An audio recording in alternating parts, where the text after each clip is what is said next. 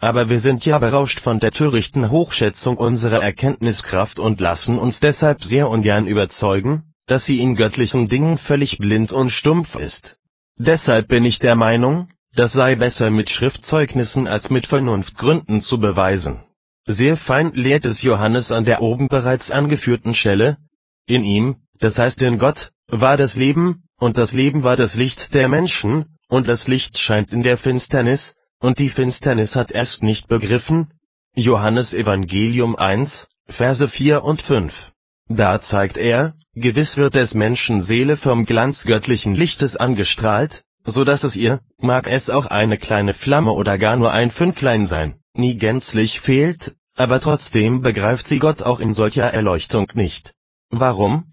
Weil ihr Verstehen, wenn es auf Gottes Erkenntnis ankommt, eitel Finsternis ist. Wenn nämlich der Heilige Geist die Menschen als Finsternis bezeichnet, so spricht er ihnen damit jede Fähigkeit zu geistlicher Erkenntnis ab.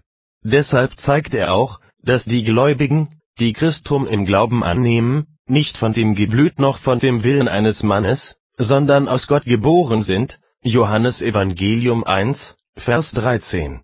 Und das heißt, das Fleisch trägt solche hohe Weisheit nicht in sich, dass es Gott und das Seine erkenne, wenn es nicht von Gottes Geist erleuchtet wird. So bezeugt ja auch Christus, das Bekenntnis des Petrus sei eine besondere Offenbarung des Vaters. Matthäus Evangelium 16, Vers 17